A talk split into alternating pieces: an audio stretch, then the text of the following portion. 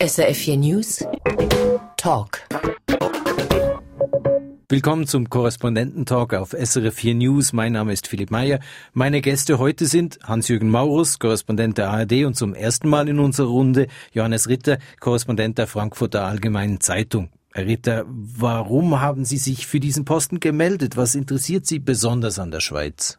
Ja, zunächst mal freue mich sehr, hier in dieser Runde dabei sein zu dürfen.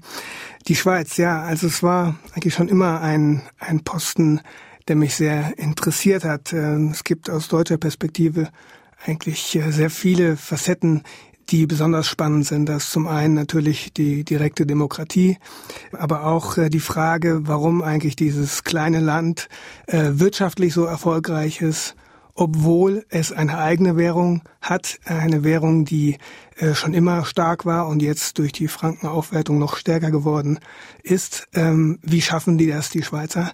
Das äh, interessiert viele Deutsche und auch mich und deshalb bin ich sehr gerne hergekommen. Wenn ich Sie in unserem Gespräch vorher richtig verstanden habe, ist die Schweiz dann doch komplizierter gewesen, als Sie sie kennengelernt haben, als Sie zuerst dachten. Ja, in der Tat. Äh, also man spricht ja gerne eben äh, plakativ davon, äh, wie vorbildlich diese direkte Demokratie ist. Das ist sie sicherlich auch äh, in vielen Teilen, aber sie ist eben viel komplexer äh, in ihre, all ihren Facetten, auch dann äh, in der Nachbearbeitung von Volksinitiativen, die eben auf den ersten Blick klar scheinen und dann aber ähm, sich als sehr kompliziert erweisen in der Umsetzung. Jetzt starten wir mit einem aktuellen Thema aus der Bundesratssitzung vom Freitag. Asylsuchende, die man aus verschiedenen Gründen nicht in ihr Heimatland zurückschicken kann, sollen künftig einen richtigen Aufenthaltsstatus erhalten. Es handelt sich da primär um Syrer und Eritreer im Moment, also Leute, die man aus verschiedenen Gründen nicht nach Hause schicken kann, auch wenn ihr Asylgesuch scheitert. Ziel ist letztlich eine bessere Integration. Die Leute würden dann weniger oft in der Sozialhilfe landen, schreibt der Bundesrat. Was halten Sie von diesem Vorschlag, Hans-Jürgen Maus? Ich denke, das ist ein pragmatischer Vorstoß, mit dem äh, zwei Fragen beantwortet werden sollen. Erstens, äh, wie kann man eine Integration befördern, eine sinnvolle Integration? Und das heißt ganz konkret, wie kann man verhindern, dass zu viele Asylbewerber, egal welchen Status sie zunächst haben, von der Sozialhilfe leben? Und ich denke, dass äh, das zweite Ziel ist, dass die Finanzen neu geregelt werden sollen. Das ist ja wohl auch die Vorstellung des Modells äh, B, dass man eine Art Aufenthaltsbewilligung A einführt, was bedeuten würde, dass zum Beispiel äh, diese Zuwanderer arbeiten dürfen, was ebenfalls, finde ich, äh, sehr wichtig ist, weil das würde bedeuten, dass sie eben nicht von vornherein Sozialhilfe bekommen und von der Sozialhilfe abhängig werden, sondern in der Tat versuchen, über eine Arbeitsbewilligung auch stärker in den Integrationsprozess eintreten zu können. Das ist sicherlich sinnvoll. Ich denke auch, das äh, ist absolut äh, ein äh, Schritt in die richtige Richtung, vor allen Dingen eben die Variante, die der Bundesrat bevorzugt, den Status so zu ändern, dass die Flüchtlinge tatsächlich überhaupt erst in die Lage versetzt werden, einer Arbeit nachzugehen. Wenn man überlegt, dass 80 Prozent der betreffenden Personen Sozialhilfeempfänger sind, äh, sieht man ja, dass da ein großes Potenzial besteht, äh, dass das äh, natürlich durch so eine Umwidmung nicht automatisch leicht wird, die in den Arbeitsmarkt zu integrieren, steht auf einem anderen Blatt. Deswegen ist es natürlich auch sehr gut, dass flankierend ja auch die Genehmigungsverfahren deutlich vereinfacht werden sollen, auch für die Arbeitgeber. Und es soll künftig dann nur noch eine Meldepflicht geben, so dass das auch weniger bürokratisch wird, Flüchtlinge einzustellen.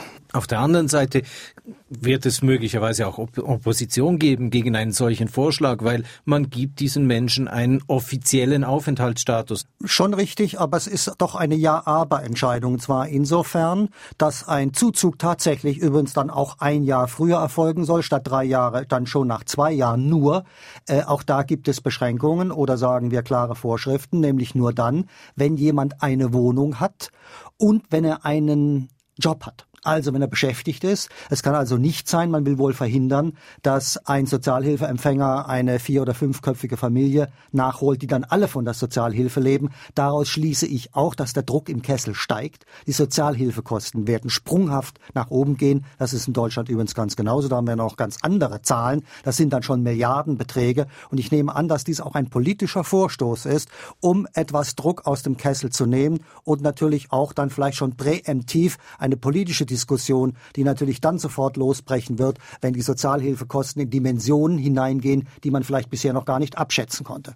Also in dem Vorschlag ist ja ganz klar beschrieben, dass wenn der Grund für den Aufenthalt nicht mehr besteht, weil in einem Land, in dem Herkunftsland jetzt wieder ordentliche Verhältnisse herrschen, keine Gefahr für Leib und äh, für Leben mehr besteht, dass sie dann zurückgeschickt werden können und diesen Status auch wieder verlieren. Insofern sehe ich eigentlich keinen großen Unterschied. Bleiben wir beim Thema Migration in anderer Form, nehmen wir aber noch die Kapital- und Warenströme dazu. Wir reden über die Globalisierung. In einem Interview an der IWF-Jahrestagung hat Finanzminister Uli Mauer gesagt, die Menschen wollten keine grenzenlose Globalisierung und da müsse man auch zuhören. Was hat er denn in Bezug auf die Schweiz damit wohl gedacht, Johannes Ritter? Kritik an der Globalisierung ist ja en vogue, Kritik am Freihandel. Donald Trump hat gesagt, Freihandel sei der Staatsfeind Nummer eins. Mir gibt es sehr zu denken, gerade auch aus Schweizer Sicht. Es gibt auch wenige Länder auf der Welt, die stärker international vernetzt sind als die Schweiz. Wenige Länder, die stärker von der Globalisierung profitiert haben und es ist einfach so, dass die Schweiz einen Großteil ihres Einkommens im Ausland verdient. Und deswegen sollte man vielleicht gerade in diesem Land stärker dafür plädieren und stärker darüber diskutieren, wo die Vorteile der Globalisierung liegen äh, und nicht äh, nur über die Nachteile. Und das hat ja Maurer interessanterweise auch gesagt. Er hat gesagt, in dem gleichen Kontext, man wird besser erklären müssen, was die Vorteile von solchen Verträgen sind. Und da würde ich mir wünschen, äh, dass die Politiker da stärker auch vorangehen. Denn Nummer zwei, segensreiche Entwicklungen in die Richtung äh, zu nennen. Äh, der Freihandel hat in den vergangenen Jahrzehnten einer Milliarde Menschen in den Entwicklungsländern von der Armut befreit. Und äh, die Weltbank hat äh, ausgerechnet, dass die Industrieländer, die die Handelsbarrieren gesenkt haben, dass dort die Einkommen der Menschen dreimal so stark gestiegen sind als in den Ländern, wo das nicht geschehen ist. Also es gibt gute Gründe, für eine offene äh, Wirtschaft und äh, offene Grenzen zu plädieren, gerade auch aus Schweizer Sicht. Gutes Stichwort, man muss es besser erklären, da bin ich mit meinem Kollegen völlig äh, äh, einer Meinung. Aber das reicht natürlich nicht. Es ist ja paradox, dass wir auf der einen Seite, wie gerade eben völlig richtig erwähnt wurde, die Globalisierung natürlich äh, gerade in den Schwellenländern enorme Fortschritte gebracht hat, vor allen Dingen was den Wohlstand angeht, auch zum Beispiel mit neuen Mittelschichten, die entstanden sind. Aber, und das ist die Kehrseite der Medaille, und äh, das erklärt dann schon, warum wir in dieser Paradoxie trotz der Tatsache, dass wir beeindruckende positive Zahlen haben, ein großes Misstrauen gegenüber der Globalisierung mittlerweile vorherrscht. Äh, ich würde sogar sagen, auch Kritik. Wir sehen das zum Beispiel an TTIP, auch an CETA. Und äh, das hängt meines Erachtens damit zusammen, dass eben die Globalisierung keine Win-Win-Situation ist, wie das häufig dargestellt worden ist, sondern es gibt auch Verlierer der Globalisierung. Die Verlierer wurden nicht so richtig wahrgenommen oder man hat sie einfach weggebürstet.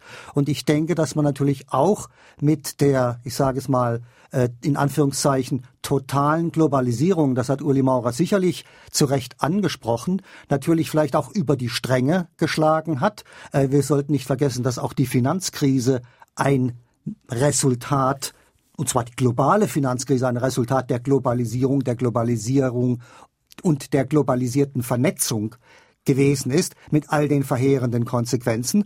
Und da sind die Schäden natürlich so massiv, auch mit Jobverlusten äh, und Wohlstandsverlusten verknüpft.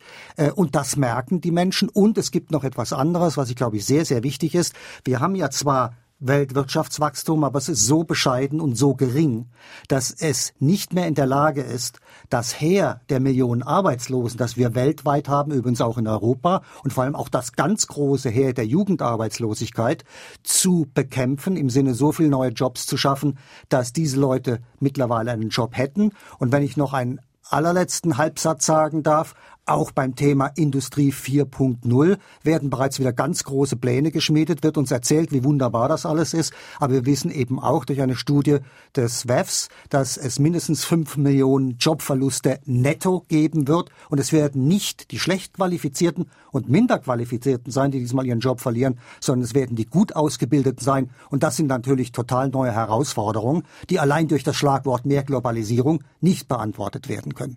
Schön, jetzt schmeißen wir alles in einen Topf, können wir gerne machen. Ähm, äh, Tatsache ist doch, dass ähm, wenn wir mehr Freihandel hätten, es auch mehr Wachstum gäbe. Sie können mir kein Land in dieser Welt zeigen, was durch Abschottung erfolgreicher war als durch Öffnung. Da finden Sie keins. Ähm, und das, was Sie sagten zu vier, Industrie 4.0, das ist ja genau der Punkt. 80 Prozent der Arbeitsplatzverluste, die es gibt durch den Strukturwandel, ja, die resultieren nicht aus der Globalisierung, sondern aus, sind Folge von Innovation, technischem Fortschritt und dem Produktivitätszuwachs, der sich daraus ergibt. Daraus ergeben sich aber eben nicht nur Risiken, sondern auch große Chancen es ist immer die Rede davon, wie viele äh, Millionen Arbeitsplätze durch genau diesen Fortschritt verloren gehen. Aber keiner weiß heute, wie viel neue durch die neuen Produkte, die neuen äh, Entwicklungen äh, entstehen. Und da ist viel Kaffeesatzleserei dabei und etwas mehr Mut und, und Zuversicht äh, an den Tag zu legen, würde, glaube ich, allen gut tun äh, und nicht nur plakativ über die Risiken zu reden. Ich denke, dass es beides ist. Es ist eben immer eine relativ deutsche Debatte zu sagen, entweder oder. Ich bin immer für die Und-Debatte, soll heißen, die Medaille hat in der Tat zwei Seiten und wir können weder die eine äh, ignorieren noch die andere. Und aus diesem Grund ist es auch keine Frage des Zweckoptimismus oder des Zweckpessimismus, sondern schlicht der Fakten. Und ich meine, es ist ja erstaunlich, dass Donald Trump in den USA doch eine so große Gefolgschaft hat, unter anderem mit dem Slogan, dass er amerikanische Jobs schützen will. Mit anderen Worten, äh, die Leute in den USA, und es sind sehr viele, gerade im Mittleren Westen, wo ja das wahre Amerika sitzt, nicht in New York, Florida oder Kalifornien, im Silicon Valley, viele Leute machen sich nicht nur Sorgen um ihre Jobs, sondern sie haben sie verloren, weil outgesourced wird, amerikanische Jobs ins Ausland gewandert sind. Und das ist auch eine Folge der Globalisierung. Und ich würde sogar sagen, wenn es ein Land schafft, durch Abschottung durchaus wirtschaftliche äh, eine wirtschaftliche, vielleicht auch nur zwischen Blüte zu erreichen, dann ist es die USA. Wenn die damit ernst machen, werden viele sich anschauen, was das für Folgen hat. Und die Amerikaner haben allein durch ihren großen Markt sicherlich auch die Möglichkeit, überhaupt diesen Ansatz zu wählen als Option. Ich weiß nicht, ob das Ergebnis so positiv sein wird, aber es ist mit Sicherheit eine politische Option, ob sie kommen wird oder nicht. Das hängt natürlich vom Wahlergebnis ab. Wenn die damit ernst machen, was ich nicht glaube, dann hat Amerika ein echtes Problem. Ähm, Europa hat das gab, Größere es gab, und die Asiaten es gab, auch. wie Sie wissen, ähm, äh, nach dem Weltkrieg äh, schon einmal äh, eine Abschottung und das hat äh, in der Wirtschafts Weltwirtschaftskrise schon mal eine Abschottung und das hat äh, Amerika und die ganze Welt im Grunde an den Abgrund gebracht. Ähm, ähm, und noch ein Wort zu den Verlierern. Also wenn jetzt Amerika sich abschottet, wenn jetzt plötzlich ähm, Apple seine Handys nur noch in den Vereinigten Staaten produziert, was heißt das denn? Das heißt, äh, dass diese Produkte 20, 30, 40 Prozent teurer werden, dass diese Produkte auf dem Weltmarkt nicht mehr äh, wettbewerbsfähig sind, dass infolgedessen die Arbeitsplätze, die man in Amerika noch hat, verloren gehen. Und dass die Amerikaner weniger Kaufkraft haben, dass wir viel mehr, mehr Geld ausgeben müssen für das, äh, was sie erwerben wollen. Und im Ergebnis trifft es die Ärmsten wenn wir das wieder auf die Schweiz herunterbrechen, äh, Sie haben es gesagt, Hans-Jürgen Maurus, es gehen Jobs verloren. Jetzt hat man gesehen, in der Schweiz ähm, ist die Lage nicht so dramatisch, was die Arbeitslosigkeit anbelangt. Ähm, auch in in Bezug auf die Industrie 4.0, die Sie angesprochen haben, äh, gab es gerade diese Woche eine Umfrage der KOF zusammen mit, der, mit SRF bei Ökonomen, die sagen, nein, eigentlich könnte die Schweiz sogar auch arbeitsplatztechnisch wieder, wiederum profitieren von dieser Entwicklung. Was heißt denn das jetzt alles für die Schweiz nochmal zurückgenommen? Ich denke, dass Industrie 4.0, und da gebe ich dem Kollegen Ritter natürlich recht, in jedem Fall eine Chance ist. Nur, es ist eben sehr viel Kaffeesatzleserei, wie er ebenfalls gesagt hat. Und aus diesem Grunde ist es mehr oder weniger alles Spekulation, weil wir im Grunde genommen gar keine verlässlichen Zahlen haben können zum jetzigen Zeitpunkt. Es wird zweifelsohne Firmen geben, die davon profitieren werden, etwa durch Start-ups um nur mal ein Beispiel zu nennen, ähm, äh, etwa in gewissen äh, Segmenten, wo sich die Schweiz zum Beispiel versucht, neu aufzustellen. Ich habe gerade heute vernommen, etwa im Bereich Drohnen zum Beispiel, nur mal ein vielleicht exotisches Beispiel zu nehmen. Da wird viel geforscht, da gibt es neue Märkte äh, und äh, sicherlich wird auch durch die Robotertechnologie und durch äh, das Thema äh, künstliche Intelligenz, also Artificial Intelligence, werden völlig neue Industriezweige entstehen, die natürlich auch bedeuten, dass es hier zu neuen Jobs kommt. Aber und das ist, wie gesagt, die Kehrseite. Und äh, die dürfen wir nicht ausblenden. Wenn es in der Tat so ist, wie mir ein Analyst einer großen Schweizer Bank, die UBS heißt, äh, bei meiner Nachfrage beim WEF in Davos tatsächlich eingeräumt hat, dass auch sein Job schon in Kürze bald auf dem Spiel stehen wird und er vielleicht arbeitslos ist, dann glaube ich, hat man das sehr ernst zu nehmen. Denn ich denke, dass äh, wir äh, diese Folgen einer ja auch im Staccato-Tempo, in Hochgeschwindigkeitstempo forcierten industriellen Revolution, die wir jetzt durchziehen, ohne zu wissen, wohin der Tunnel führt, oder von mir aus auch die Schnellstrecke, die Formel-1-Strecke der Technologie hinführt, äh, dass wir da äh, doch mehr oder weniger uns alle äh, Augen, Nasen und Ohren offen halten sollten, um dann auch rechtzeitig die potenziellen Folgen zu erkennen. Die Schweiz ist meiner Ansicht nach äh, ein Land, das äh, am Ende am ehesten und am stärksten von, äh, von dieser Entwicklung profitieren kann, weil sie so innovativ ist. Die Schweiz hat in diesem globalen Innovationsindex äh, in diesem Jahr äh, im sechsten Jahr in Folge die Nummer eins äh, belegt. Ähm, es liegt weltweit bei den Patentanmeldungen in der Spitze.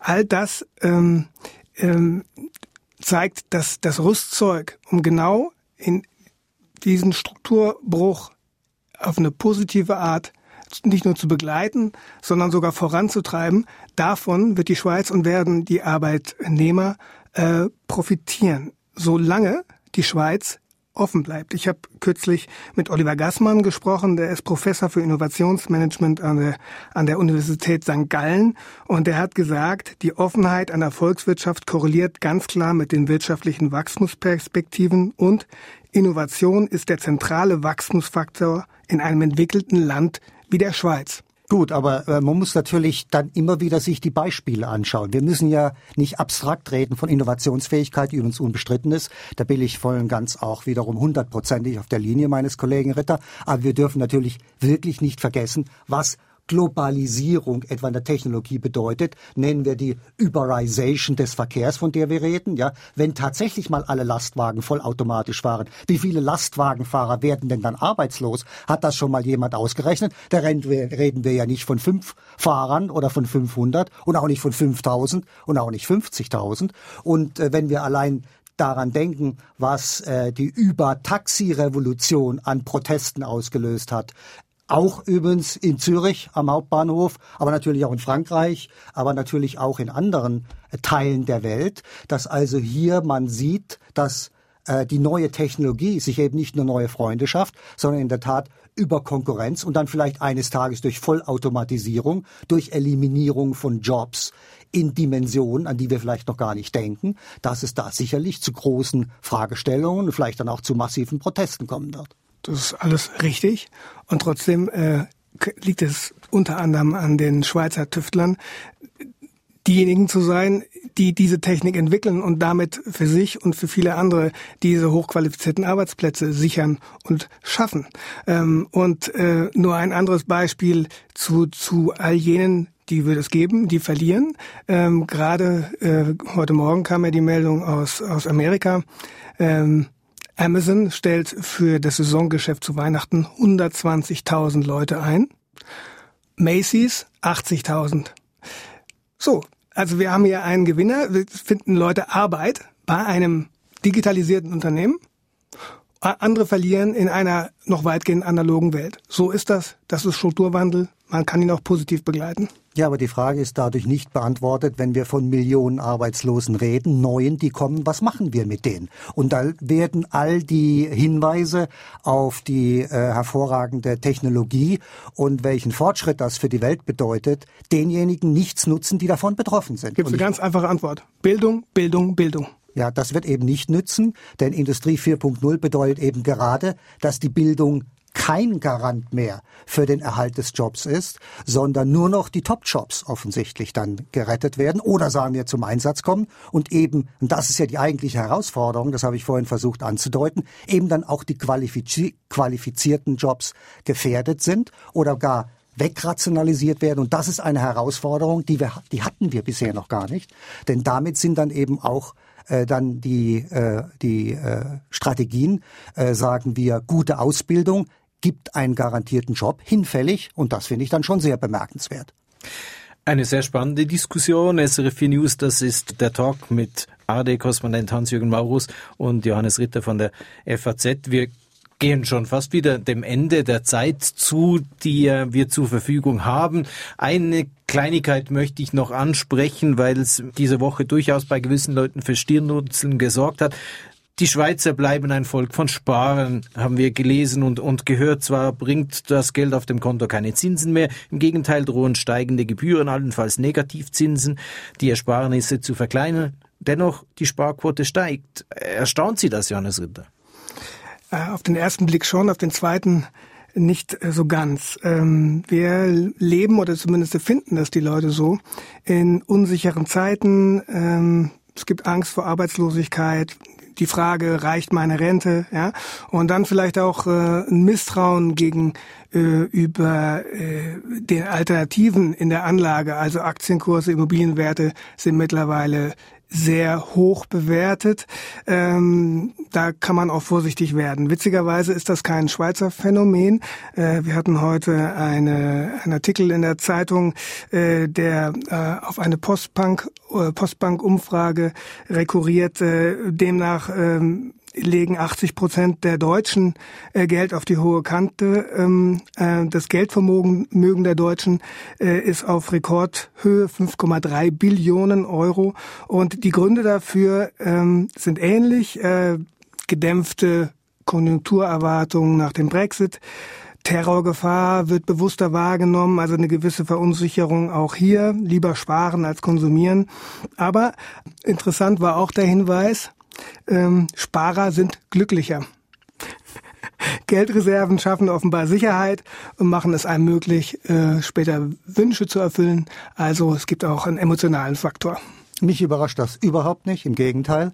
Äh, es ist eine Bestätigung für meine These, dass die Sparer in der Schweiz, aber auch in Deutschland äh, mehr oder weniger einmal äh, der Zentralbankpolitik misstrauen Sie misstrauen auch den Fehlallokationen, die gesetzt werden durch Negativzinsen, durch die überrissenen Aktienpreise und auch die Spekulationen und, und Preise auf dem Immobilienmarkt, die natürlich durch die Notenbankpolitik eindeutig äh, gefördert werden. Und äh, sie haben ein, möchte ich mal fast sagen, ein, eine Furcht, die sehr tief sitzt, dass wir vielleicht eine nächste Explosion bekommen, nämlich eine Finanzkrise, die sich noch weit eher und noch weit gravierender auswirken wird wie die letzte Finanzkrise 2008. Denn, und das ist der zweite Beweis, ähm, dass nämlich nicht nur mehr gespart wird, sondern äh, die Bürger mehr Bargeld horten. Und das ist für mich ein ganz klares Anzeichen, dass man vorsorgt, dass man äh, auch zu Hause unter Umständen oder irgendwo im Safe etwas parkiert, um auf Nummer sicher zu gehen. Und ich glaube, dass man das sehr ernst nehmen sollte, auch von Seiten der Notenbanken. Und ein letzter kleiner Punkt, heute eine Beobachtung am Paradeplatz. Da steht ein Mann und wirbt erneut für die Vollgeldinitiative. Das ist auch für mich ein Anzeichen, dass es Bürger gibt, die sind ja nicht dumm, diese Leute, das sind ja keine Ungebildeten, sondern sind Leute, die sich interessante Gedanken machen, auch wenn man das vielleicht für verrückt empfindet, aber die doch darüber nachdenken und der Meinung sind, die Geldschöpfung geschieht in einem Ausmaß, was einfach nicht mehr volkswirtschaftlich tragbar oder überhaupt auch noch vielleicht gesellschaftspolitisch verträglich ist. Und das finde ich schon interessante Anzeichen, auch Diskussionen, die sich in der Schweiz abspielen. Und wir erleben ja auch, dass die Kritik an der Notenbank steigt in einem Ausmaß, wie wir das noch nie gesehen haben. Und das, finde ich, sind alles Anzeichen, dass sich die Bürger doch mehr Sorgen machen, als man vielleicht in der Politik und auch in der Finanzindustrie wahrhaben will.